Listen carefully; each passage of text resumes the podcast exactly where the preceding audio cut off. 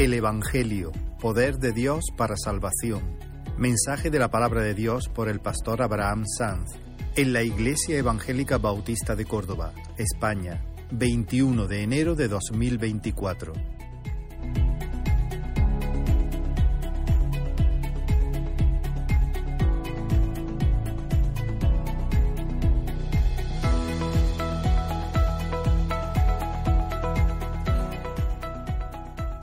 Qué panorama más precioso. Hoy es un día muy, muy especial, muy especial.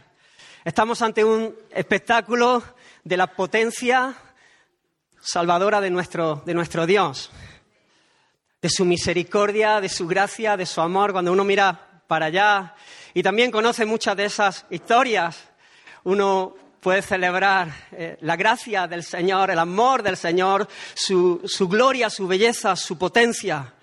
Tenemos un grupo grande de hermanos que han decidido obedecer al Señor, bajando a las aguas del bautismo y dar así un testimonio público. Decir a todos, decir al mundo que han puesto su confianza en Jesús, que lo han reconocido y abrazado como su Rey y como su Salvador y como el tesoro de su alma. El bautismo es una ordenanza instituida por el Señor.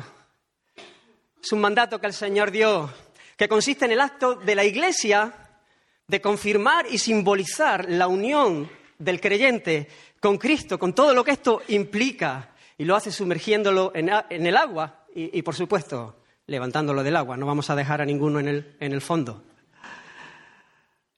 Y lo hace de esta manera, confirmando y simbolizando esta unión del creyente con Cristo, pero también es un acto del creyente, dando testimonio de su consagración a Cristo y a su pueblo delante del mundo.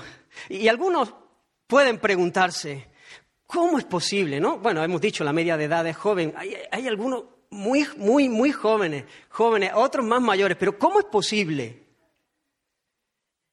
que esta gente, pensarán algunos, se hayan tragado este rollo que suena a locura en pleno siglo XXI, en medio de una cultura del primer mundo. ¿Cómo es posible que puedan identificarse con un mensaje así?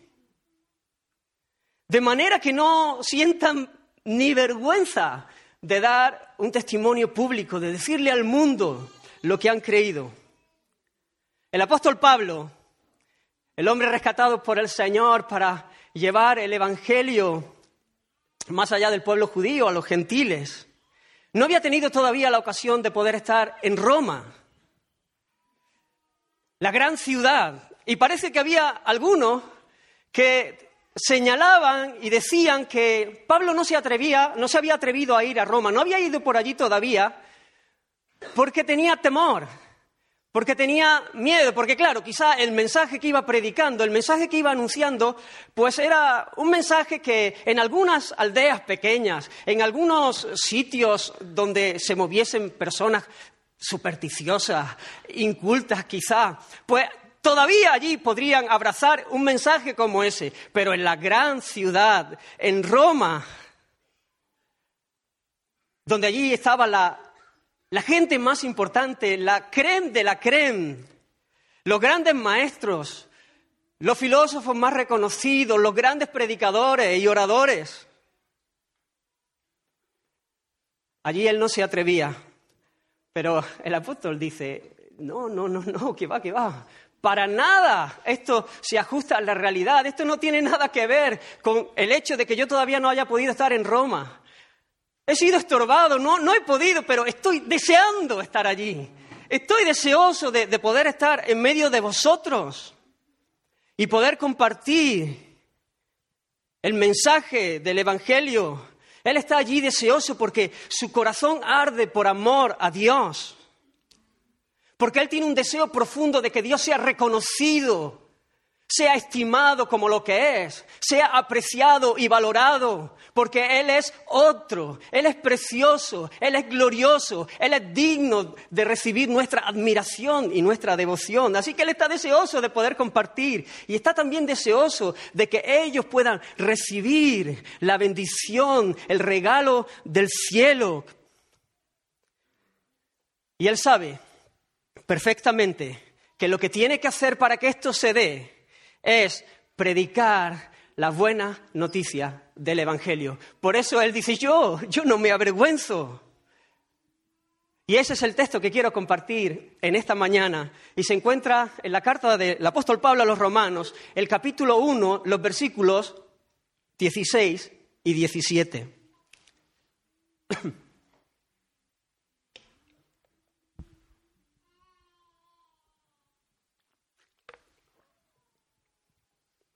Y dice la palabra del Señor, porque no me avergüenzo del Evangelio, porque es poder de Dios para salvación a todo aquel que cree.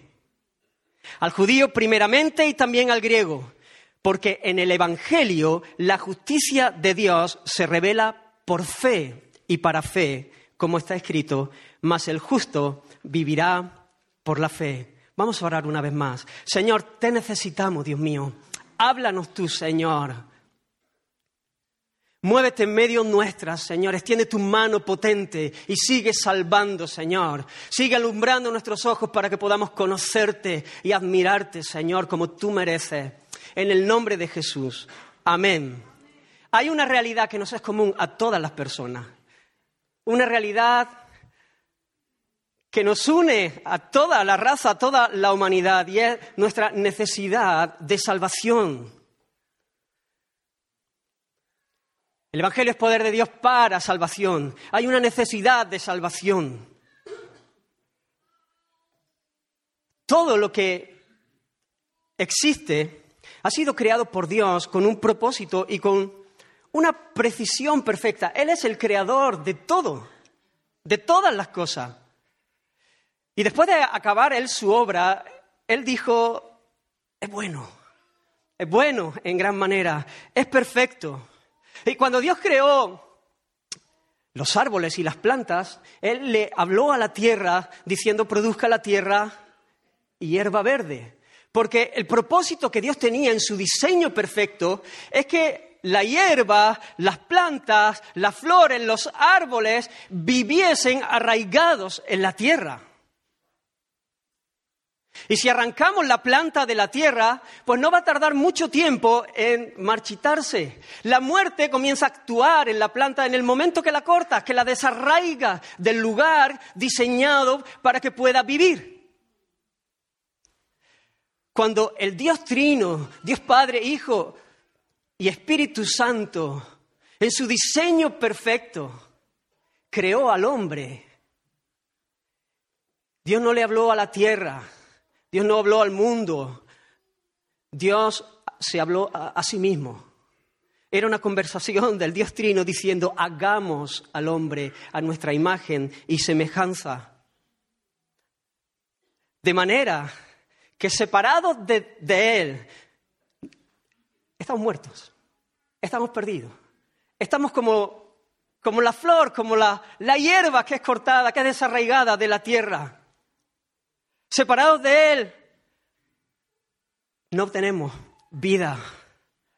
Aunque aparentemente pudiera parecer que aún conservamos vida, como la flor que es recién cortada y la metes en un jarrón y, y por un tiempo puede seguir luciendo como si viviese, pero sabe que está muerta, sabe que es cuestión de un rato. Dios nos creó, esto es precioso, Dios nos creó para vivir en Él, en su presencia, para caminar en una relación íntima con Él. Y lo hizo porque quiso, porque quiso. No porque tuviese él ninguna carencia en sí mismo, no porque él tuviese ninguna necesidad, no es que él se sintiese solo, triste, aburrido, no, no, no es que él, estuviese así y entonces dice, ¿qué hago para salir de esta monotonía? No, no tenía ninguna necesidad el Señor para crearnos. Él lo hizo no porque quisiera demandar algo de nosotros, sino porque Él quería compartir con nosotros, porque Él quería compartir de su dicha, de su alegría. Él vivía pleno, completo, satisfecho, feliz, como no se puede ser más. Pero en su plan perfecto, Él lo que quiso es compartir esa dicha con nosotros. Por eso nos creó, para que pudiésemos entrar a experimentar el gozo de la comunión que había en Dios que pudiésemos experimentar el amor de Dios, que pudiésemos experimentar la vida abundante, la vida feliz, la vida verdadera, la vida eterna, que como dice Juan en el capítulo 17, se trata de conocerle, de conocer a Dios.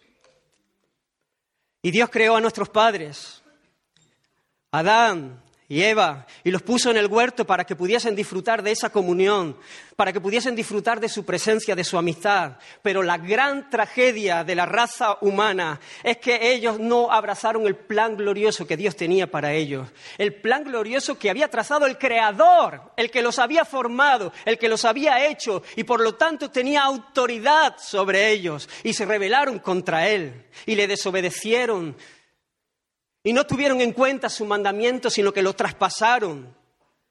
¡Qué, locura! La criatura finita rebelándose contra el Creador eterno, todopoderoso, rebelándose contra su propósito perfecto, pensando que ellos podrían tener un plan mejor, un plan superior, y ahí intentaron eh, buscar su, su propio reino. Ellos quisieron ser independientes buscando su propia gloria. Y por causa de esta rebelión fueron expulsados lejos de la presencia de Dios. O lo que es lo mismo, lejos de la vida abundante. Lejos, separados, como la flor cortada de la tierra. Así que en Adán nos dice la Escritura que toda la raza cayó. Su pecado es el nuestro porque Él actuaba como nuestro representante. Y todos heredamos de Él una naturaleza corrompida, esclava del pecado. Todos somos pecadores y por, por eso pecamos, por eso todos pecamos. Por eso uno puede mirar su vida y ver la tragedia del pecado, aunque estemos acostumbrados a él. Pecamos porque hemos heredado esa naturaleza, porque hemos caído, porque hemos sido desarraigados del lugar de su presencia. Y es muy sencillo ver esto. Todos aquí tendríamos cosas de las cuales nos avergonzaríamos si saliesen en esa pantalla, cosas que hemos pensado, cosas que hemos hecho, que sabemos que son malas, perversas y que evidencian la realidad de nuestro corazón perdido, separado de Dios, corrupto.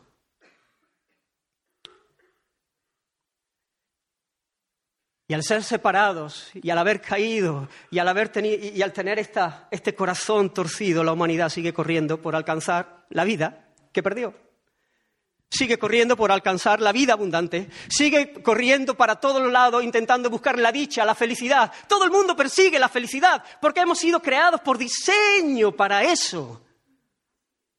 Y hay una sed profunda en el alma de querer alcanzar la dicha, pero ¿qué pasa? Que corremos a ciegas. Corremos para todos lados, comenzamos a buscar en las cosas que Dios ha creado, en las criaturas y en las cosas creadas, lo que solo Dios puede satisfacer. Fuimos creados para vivir en su presencia, fuimos diseñados con una sed que solamente puede proveer, que solamente puede saciar la vida de Dios la comunión con Dios, pero ahí estábamos corriendo tras el dinero, tras la fama, tras el, sexo, tras la buena comida, tras los placeres finos, tras un montón de cosas, relaciones de amistad, relaciones románticas, no sé, un montón de cosas, intentando encontrar en ellas el cielo. Pero una y otra vez nos damos cuenta de, la frustración que hay y cuando pensamos que vamos a alcanzar el cielo, nos damos cuenta que sigue habiendo un vacío, sigue habiendo una sed. Es así como los fuegos artificiales, brillan, parecen preciosos, pero en un instante cuando uno va a echarle mano ya todo está oscuro otra vez porque dura un instante y entonces la sed sigue creciendo. Solo en Dios podemos ser plenamente satisfechos. Pero el pecado nos ha reventado la vida. Nos ha dejado sin esperanza. Porque nos imposibilita para estar en el lugar de la vida. Por nuestro pecado ya no somos aptos para estar en el lugar de la vida abundante, en el lugar de su presencia. En la presencia del Dios que es bueno y que es santo y que aborrece el pecado. El Salmo 24 dice, ¿quién subirá al monte de Jehová? ¿Quién? ¿Quién? ¿Quién? ¿Quién subirá al monte del Señor? ¿Quién subirá al lugar de su presencia? Y sigue diciendo, limpio de manos y puro de corazón el que no ha elevado su alma a cosas vanas, a ídolos falsos, el que no ha jurado con engaño. Y la pregunta es, ¿hay alguien apto? ¿Hay alguno? La escritura es muy clara en esto, no hay justo ni aún uno. Todos tenemos las manos sucias, todos tenemos el corazón manchado, todos hemos dado lugar a ídolos en nuestro corazón que le corresponde al Dios verdadero. Todos hemos jurado con engaño. Así que la situación es terrible. Excomulgados fuera de la presencia del Señor, muertos espiritualmente, con un corazón insensible a las cosas de Dios, corriendo de espalda, justamente en la dirección opuesta a la dicha y a la vida impotentes, sin capacidad en nosotros para salvarnos a nosotros mismos, culpables, esclavos del pecado y esclavos del diablo y bajo la santa ira de Dios, santa, justa ira de Dios. Camino al infierno, porque Dios nunca da por inocente al culpable. Algunos no pueden entender la bondad de Dios y su amor a la luz del infierno. Y dicen, no, no, si Dios es bueno no puede mandar a la gente al infierno. Y a veces que pensamos que el amor de Dios y la ira son términos contradictorios. Pero no es así. Son dos caras de la misma moneda. El que ama se aira contra todo lo que va en contra de lo que él ama. El que ama la justicia aborrece la maldad. Y muchas veces pensamos que el infierno es un castigo excesivo. Distorsionamos la bondad y el amor de Dios porque hemos perdido de vista la gravedad de nuestra condición, la, gravedad de nuestra rebelión, de nuestro pecado. Y perdemos de vista la justicia y la bondad de Dios. La gravedad del pecado, y no me canso de decir esto una y otra vez, es directamente proporcional a la dignidad del ser contra el que se atenta. Porque no es lo mismo que yo mate una rata aquí que pase y yo la mate que que te mate a ti. Porque aunque yo estoy haciendo la misma acción, yo estoy cometiendo la misma acción, la gravedad es infinitamente diferente, superior, la de matar a un hombre que matar a una rata. ¿Por qué? Porque el hombre tiene una dignidad que no tiene la rata. Y nuestro pecado es contra Dios y la dignidad de Dios, del ser de Dios, es muy, muy, muy superior a la nuestra. De manera que Dios, si perdonase el pecado sin más, lo primero mentiría y lo segundo sería perverso. Porque Él es justo y bueno, y el bueno juzga con justicia. Roma, con todos sus brillos, con toda su pompa, con toda su sabiduría y su poder, no escapaba de esta realidad. Eran personas creadas para la gloria de caminar con y para Dios y sin embargo vivían de espaldas a Él se estaban dejando la vida tras ídolos falsos, en busca de la dicha, tras cosas que lo único que hacían era arruinarle más, separarle más de Dios. Por eso el apóstol tiene el deseo profundo en su corazón de ir y predicarles el Evangelio, que es la buena noticia. Porque aunque el cuadro es terrible, hay esperanza. Por eso nosotros somos predicadores del Evangelio, pero el Evangelio se entiende a la luz de la mala noticia de la condición del hombre por causa de su pecado. Ahora, ¿cómo es posible que haya esperanza para el pecador que se ha rebelado contra el Dios santo y justo? La respuesta la encontramos en ese glorioso mensaje. El Evangelio de la gloria de Cristo. Y el Evangelio es una buena noticia. Es el anuncio objetivo de un acontecimiento que, que ha cambiado la historia de la humanidad. Es el anuncio de lo que Dios ha hecho a fin de poder restaurar lo que nosotros habíamos echado a perder con nuestra rebelión, a fin de que podamos ser reconciliados con Él y disfrutar de conocerle y caminar nuevamente en el lugar de la vida abundante, en el lugar de su presencia. Todavía resuena la pregunta que deja a la humanidad en silencio. ¿Quién subirá al monte de Jehová? Pero el salmo no acaba allí. El salmo no acaba allí, el salmo avanza y continúa y de repente se escuchan voces de esperanza. Hay alguien que está subiendo al monte y es apto para subir al monte. Es digno de estar allí porque es limpio de manos, es puro de corazón. Hay uno que jamás ha elevado su alma a los ídolos ni ha jurado con engaño. Hay alguien que es perfecto, que jamás ha pecado, que nunca ha transgredido ni el más mínimo mandamiento de la ley de Dios. Siempre se ha conducido cumpliendo perfectamente el deseo y la voluntad de Dios. Y así sigue el Salmo. Alzad, oh puertas, vuestras cabezas, y alzad vosotras, puertas eternas, y entrará el Rey de gloria. ¿Quién es este Rey de gloria? Jehová, el fuerte y valiente. Jehová, el poderoso en batalla. Él es el Rey de Gloria. Ahora uno se puede preguntar, ¿cómo, puede ser esto? Porque Dios está en el monte, pero a la vez Jehová está subiendo al monte.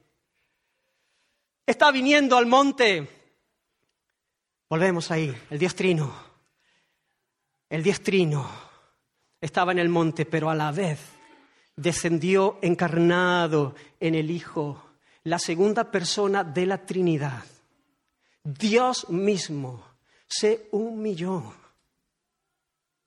se despojó de su gloria, se encarnó para vivir entre nosotros y para vivir por nosotros y mostrar la gloria de Dios y reconciliarnos con Él para que pudiésemos volver a tener vida eterna. Ahora ya no es Adán ese es el postrer Adán. De la misma manera que fuimos representados en Adán y por su pecado toda la raza cayó. Ahora, el Cristo de Dios, hecho como uno de nosotros precisamente para podernos representar, vivió una vida perfecta, cumplió la ley perfectamente. Y cuando lo que merecía era el bien hecho del Padre, el beso, el, el, el abrazo del cielo, ocupó el lugar que nosotros merecíamos en aquella cruz y sufrió el castigo que merecían nuestros pecados. Sufrió Él el castigo, como hemos leído al principio, de nuestra paz. Jesús sobre aquella cruz es la demostración más potente de la gracia de Dios, de su compasión, de su amor sublime. Y no, y no solamente de su amor, sino de su justicia, como decía. Porque Dios de ningún modo da por inocente al culpable. Así que mira la cruz. Allí está Jesús clavado, desnudo, reventado por los azotes y puñetazos, llenos de heridas y de escupitajos, sufriendo la burla de la mayoría.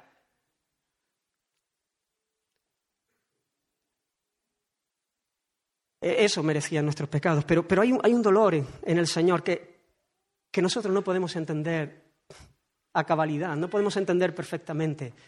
Porque si esto es terrible, hay, un dolor más profundo y es el hecho de que el santo, el santo ha puesto de manera voluntaria su vida para que el Padre cargue en él nuestra basura, nuestras miserias, nuestros pecados, lo que él aborrece y pueda y pueda dar el pago y pueda él pagar la culpa de un pueblo escogido por gracia. Al que no conoció pecado por nosotros lo hizo pecado, para que nosotros fuésemos hechos justicia de Dios en él. Glorioso intercambio. Porque no solo es que Él llevó nuestros pecados y en virtud a su sacrificio son perdonados y nuestra deuda queda saldada, sino que hay mucho más. la justicia de Cristo, sus méritos que se ponen en nuestra cuenta, ahora en Cristo, somos justos y podemos tener paz con Dios. Por eso cuando Él gritó desde la cruz, está hecho, consumado es, el velo del templo se rasgó. En ese momento, cuando Él entregó el Espíritu, el velo se rasgó y se rasgó de arriba abajo, porque no es el hombre el que rasga el velo, es Dios rasgando el velo, evidenciando que nuevamente tenemos acceso al lugar de su presencia. El velo del templo que separaba el lugar santísimo donde estaba el arca de Dios y el lugar santo, y donde allí no podía entrar nadie, solamente el sumo sacerdote, una vez al año, se rasgó, dando evidencia que por el sacrificio de Cristo ahora nosotros podíamos volver al lugar de la vida abundante, de la dicha, al lugar para el cual nosotros habíamos sido creados, habíamos sido hechos. Y la historia no acabó en la tumba, porque al tercer día Él se levantó triunfante de la muerte. Y este fue el hecho histórico que confirma que el Padre había aceptado su sacrificio a nuestro favor que el plan redentor había sido consumado. La resurrección de Cristo estaba confirmando que todo estaba hecho, que con una sola ofrenda Él había hecho perfecto para siempre a los santificados. A Él sea la gloria, a Él sea el honor por los siglos de los siglos. Este Evangelio, este mensaje, es poder de Dios para salvación. Pues ya que en la sabiduría de Dios, escribió el apóstol Pablo a los Corintios, el mundo no ha conocido a Dios mediante la sabiduría, agradó a Dios salvar a los creyentes por la locura de la predicación. A mucha gente le va a parecer una locura, pero esta locura, bendita locura, es la potencia de Dios para salvar las almas y los cuerpos. Es por medio de la predicación de las buenas noticias del Evangelio que Dios, no nosotros, no la iglesia evangélica, que Dios obra, opera en los corazones para salvarlos, dándoles vida, abriendo los ojos para que, puedan, para que podamos ver su gloria, su hermosura, su belleza, que es nuestra mayor necesidad, y corramos a Él en arrepentimiento y en fe, reconociendo nuestros pecados, volviéndonos de ellos y creyendo que Él es nuestro Salvador, nuestro Redentor, nuestro Rey. El mensaje del Evangelio es exclusivo, exclusivo en el sentido de que no hay otra alternativa, que solamente hay un camino hacia Dios y es Cristo. Él dijo, yo soy el camino, yo soy el camino, la verdad y la vida, yo soy el camino. No hay nadie, no hay otro camino, no todos los caminos llevan al cielo. Hay un solo camino y es Cristo es el camino. Solo hay un mediador, no hay dos, no hay tres, no hay cuatro. Hay un mediador entre Dios y los hombres y este es Jesucristo, hombre pero a la vez es un mensaje universal, porque es un ofrecimiento a todos los que tienen la necesidad que el Evangelio viene a suplir, o lo que es lo mismo, es un ofrecimiento a todos, porque todos tienen la necesidad de venir al Señor, de ser salvos, de ser salvados de su condición. Ahora, aunque el ofrecimiento es para todos, solo se apropian los que creen. Los que, no se apoyan en nada más, los que no se apoyan en su propia prudencia, los que no se apoyan en sus propios méritos, en lo que ellos pueden alcanzar, en lo que ellos pueden hacer, los que no se apoyan en, en sus buenas obras, sino los que ponen toda su confianza en la obra perfecta y acabada de Cristo Jesús.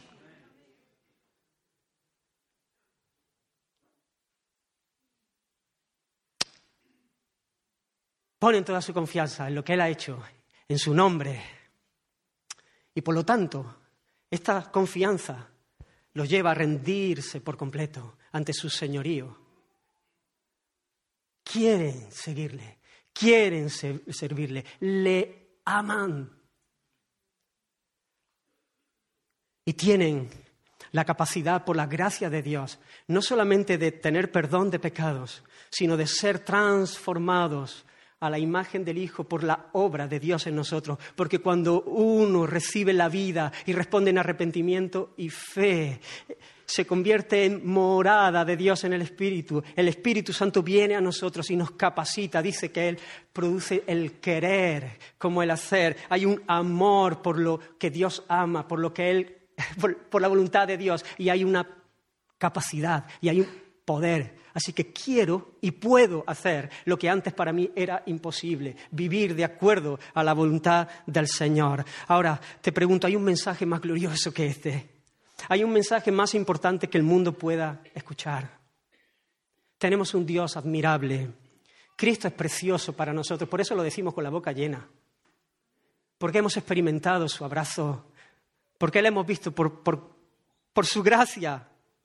Y por esto no nos avergonzamos del Evangelio, porque es poder de Dios para salvación a todo aquel que cree. Por eso, todos aquellos que están vestidos de blanco, quieren dar testimonio público de su unión con el tesoro de su alma, que es Cristo. A lo mejor es la primera vez que has escuchado este mensaje, o quizás no, lo has escuchado muchas veces. Muchos de ahí lo escucharon muchas veces, muchas veces, antes de responder. Pero la cuestión no es si has escuchado este mensaje o, es la primera vez que lo escuchas, o si lo has escuchado un montón de veces. La cuestión es cómo vas a responder ante esta verdad, ante esta buena noticia. Si tú nunca has rendido tu vida al Señor, yo te llamo hoy, te ruego, corre a Él en arrepentimiento y en fe. Si nunca has confesado tus pecados, hoy es día de salvación. El Señor está en medio de nosotros por su Espíritu. Él está aquí.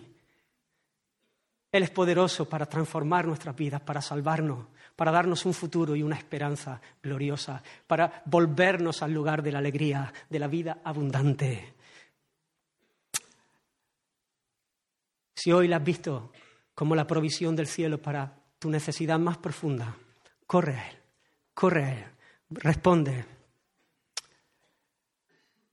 y experimentarás el perdón, la gracia, la alegría y pronto querrás dar testimonio a todos de lo que el Señor ha hecho en tu vida. Vamos a orar. Señor, te bendecimos. Te damos gracias por, por, tu obra perfecta, por lo que tú has hecho a nuestro favor. Gracias por lo que significa nuestra unión contigo. Señor, te ruego por cada persona en este lugar. Trata con cada uno de nuestros corazones y glorifícate. Glorifícate, Señor, en medio de esta congregación. A ti acudimos, en ti espero, Señor. Tú eres el poderoso Salvador. En el nombre de Jesús. Amén y amén. Señor os bendiga.